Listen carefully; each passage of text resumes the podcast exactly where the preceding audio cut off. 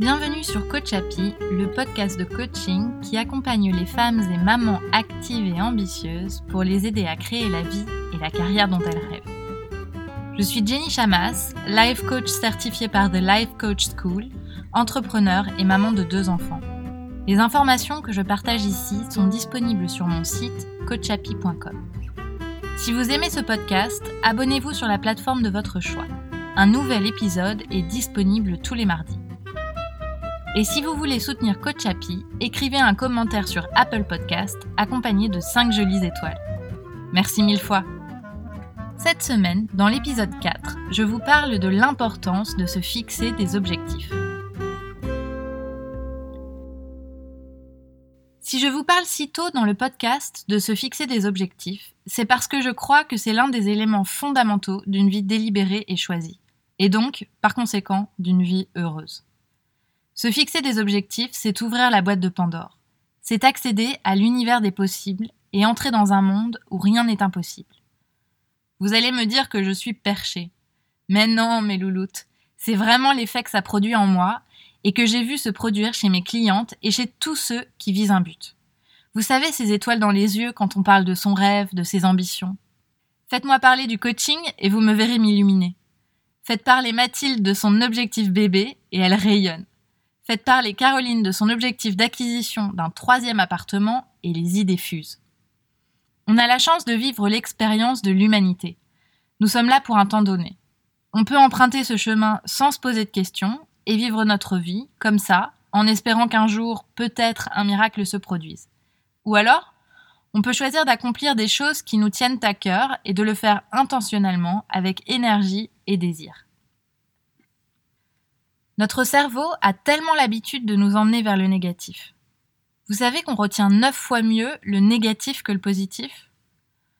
Pourtant, quand on s'intéresse à ce qu'on aimerait, qu'on tourne ses pensées vers ça, on amène notre cerveau vers quelque chose de délibéré.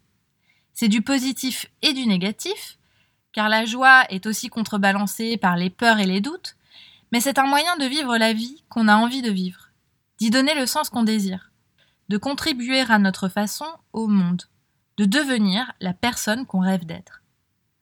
Quand on tourne notre cerveau vers un objectif, on se donne toutes les chances de l'atteindre. Notre cerveau est en alerte, il sait que c'est là où on veut aller, et c'est ainsi qu'on saisit les opportunités qui se présentent à nous et qu'on ne voyait pas avant. Alors, vous me direz, et si c'était aussi simple? Oui, parce que mon rêve d'être maman entrepreneur qui subvient financièrement aux besoins de sa famille me semble bien beau, mais je ne vois pas comment faire. Oui, mais un rêve n'est qu'un rêve tant que ce n'est pas un objectif. Alors qu'est-ce qu'un objectif? Un objectif est clair et précis. On peut le résumer en une phrase. Il a un délai et est mesurable. Par exemple, un objectif pourrait être Telle personne souhaite créer une entreprise dont le chiffre d'affaires sera de 1 million d'euros dans 5 ans. Un autre objectif pourrait être Telle personne souhaite faire trois fois par semaine du sport pendant 20 minutes à compter d'aujourd'hui. Un objectif existe à partir du moment où on l'a défini et où on s'engage à l'atteindre. Il n'est pas nécessaire de savoir comment on va l'atteindre. Vous pouvez faire confiance à votre intuition et votre cerveau, ils vous mèneront là où vous voulez aller, même si aujourd'hui vous n'avez aucune idée de comment.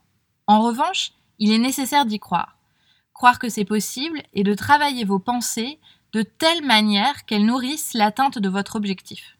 Pourquoi?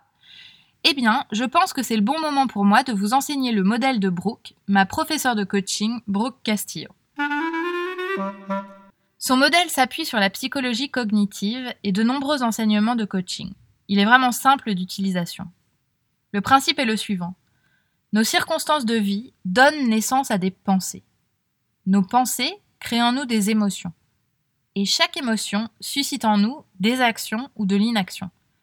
Toutes nos actions créent dans notre vie des résultats. Le modèle s'écrit en cinq lignes. La première, les circonstances. La seconde, les pensées. La troisième, les émotions. La quatrième, les actions. Et enfin, la cinquième, les résultats.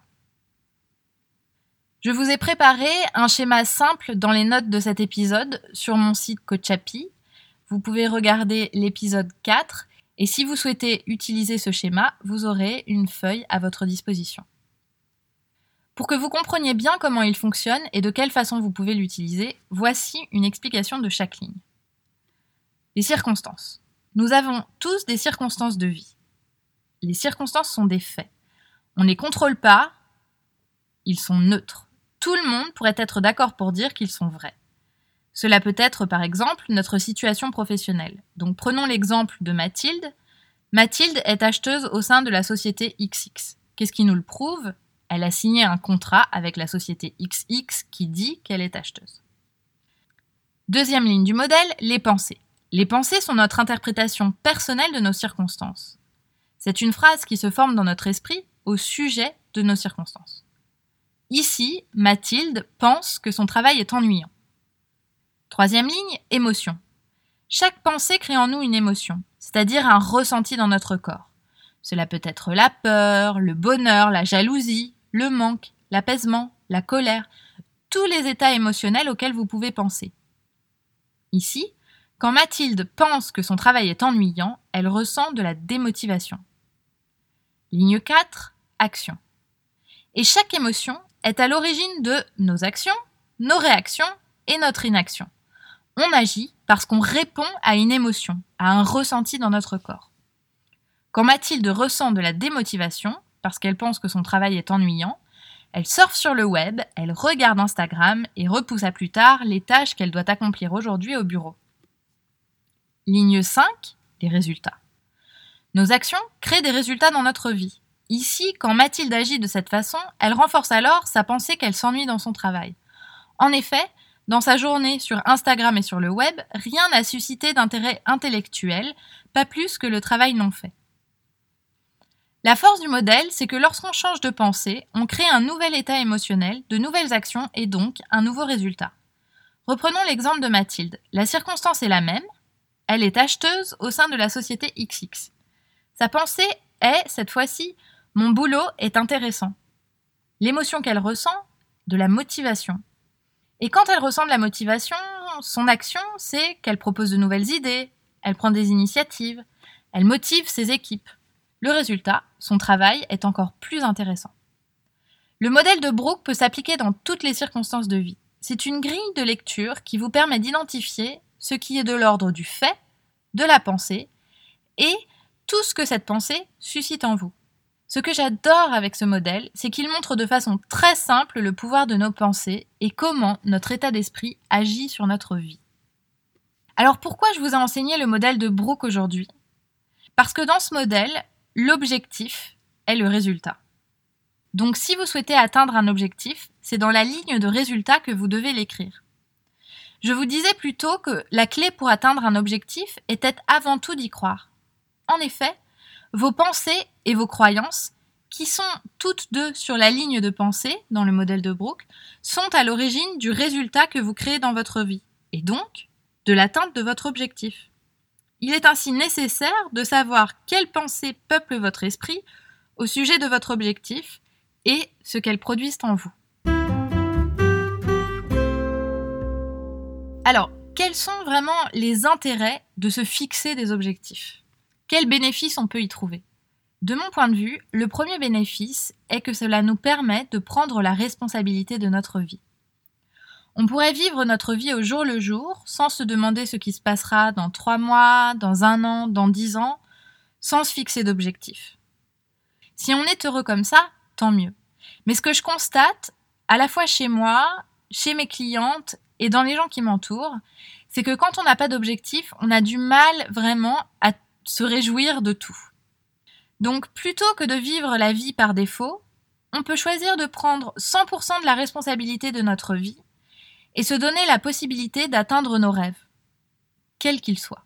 Monter sa boîte, vivre à la campagne, travailler moins, fonder une famille, trouver un compagnon de vie. Bref, on peut choisir d'arrêter de se dire que c'est pas possible, qu'on ne peut pas faire ci, qu'on ne peut pas faire ça, qu'on n'en est pas capable, et prendre en main notre état d'esprit pour accomplir ce qu'on veut. Mes poulettes, tout ça est entièrement entre vos mains. Ce n'est pas le hasard qui va vous amener là. Il n'y a pas d'opération du Saint-Esprit. Si vous trouvez que l'herbe est plus verte ailleurs, qu'il y a des gens qui sont vernis, qui réussissent tout ce qu'ils entreprennent, sachez que c'est totalement possible pour vous aussi. À votre avis, pourquoi réussissent-ils? Parce qu'ils ont plus d'argent? Parce qu'ils ont de la chance?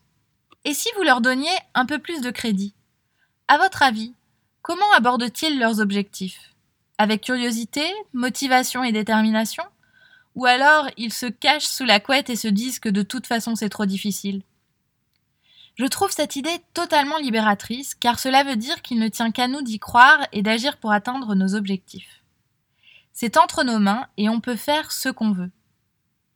Le deuxième intérêt que je vois à se fixer des objectifs, c'est qu'on peut choisir pourquoi ressentir des émotions négatives.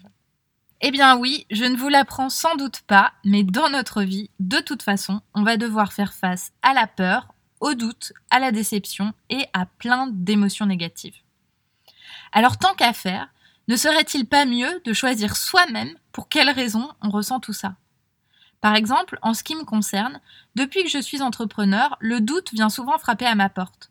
Vais-je atteindre mon objectif de chiffre d'affaires? Pourquoi penser que ce podcast peut plaire?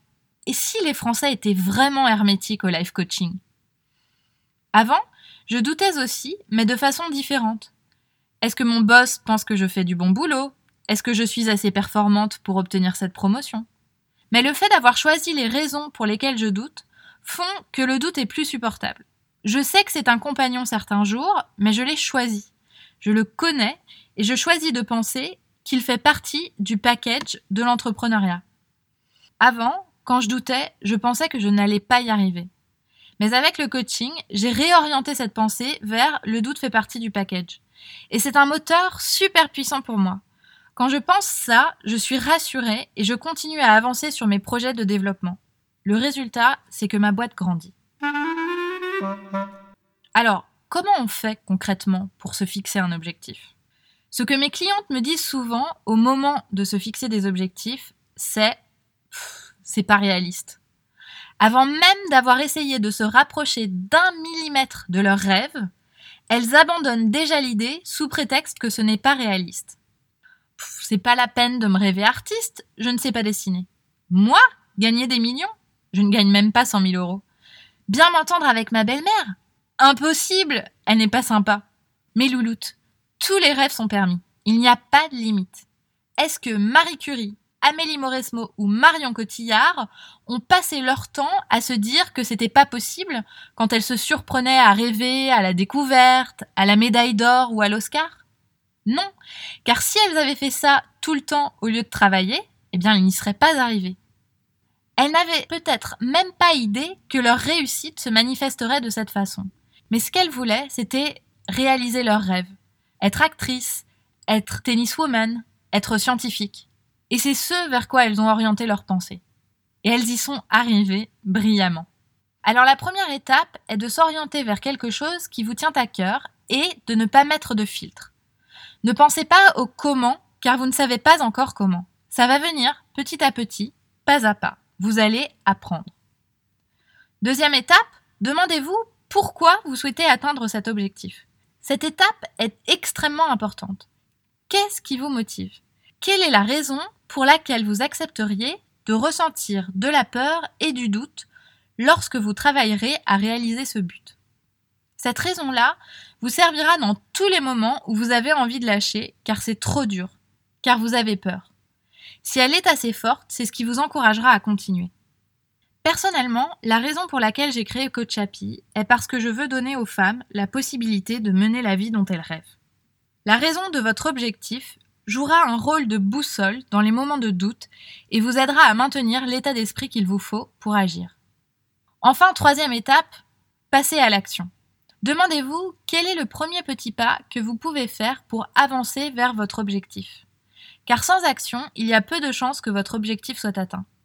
Si vous souhaitez changer de job, ça pourrait être refaire votre CV ou regarder sur LinkedIn ou sur Welcome to the Jungle quelles sont les entreprises qui vous inspirent?